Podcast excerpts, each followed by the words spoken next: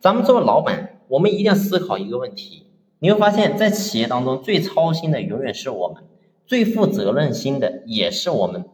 那为什么我们作为老板你会操心，而员工达不到我们的程度呢？所以回到我上期讲的，我说核心是因为我们企业做不好，对于我们来讲成本太大了。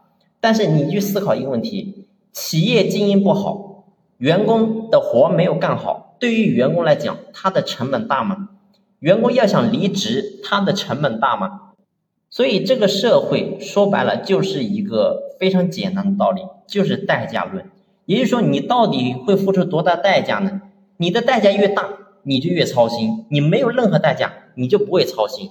所以，任何人都是如此，人才更是如此。所以，我想讲的是，要想留住人才，必须要让他付出相应的代价。所以，我们在整个机制上，在整个体制上，你必须要下功夫去设计。所以这些东西对于我们老板来讲，你会发现要求变得越来越高。如果说我们作为老板，你没有这种相应的能力和本事呢？请问你怎么能够驾驭得住呢？所以我想，我们作为老板，在当今这个时代，你必须要不断改变自己的思维认知。我过去我一直在讲，一直在讲，我说作为老板，你的思维认知不改变，你再努力也是徒劳。所以努力已经是一个老板的标配了。今天做个老板，你不努力，你一定不成功。但是你努力，你未必会成功。为什么？